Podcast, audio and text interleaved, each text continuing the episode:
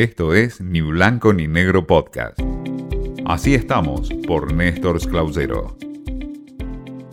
En este encuentro semanal sobre el seguimiento y cómo estamos en el mundo de los medios de comunicación y el periodismo, hay un tema importante para destacar de lo ocurrido en los últimos días que tiene que ver con lo que ha generado la publicación de la fotografía de la fiesta en la Quinta de Olivos, sobre todo en lo periodístico, por el ataque que recibieron los periodistas, los medios y puntualmente Guadalupe Vázquez, una periodista que fue la primera que mostró la fotografía en el canal de La Nación, La Nación Más.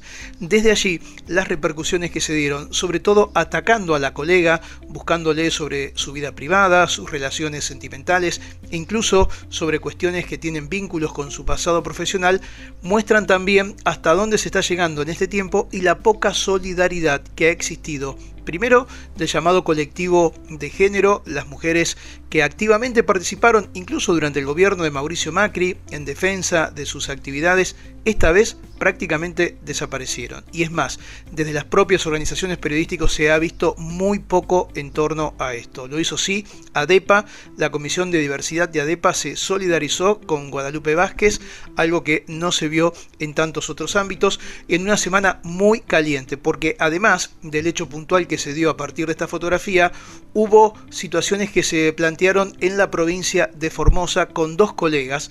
La situación se generó en un momento muy violento contra los periodistas Julieta González y Leonardo Fernández Acosta, que fueron duramente acusados desde el norte del país. En Formosa la situación es realmente muy crítica desde hace mucho tiempo. El motivo tiene que ver con lo que ocurrió a través de la Defensoría del Pueblo de la provincia de Formosa, quienes fueron acusados penalmente ambos colegas por un trabajo que se hicieron. Desde aquí la preocupación que se ha generado y por cierto la solidaridad con estos dos colegas y también con la situación en Formosa. Insisto, como se viene hablando en tantos otros aspectos institucionales, la situación es muy difícil para el periodismo en aquella provincia del norte argentino. Vaya desde este espacio también nuestra solidaridad con ellos.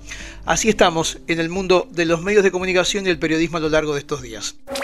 Esto fue Ni Blanco ni Negro Podcast.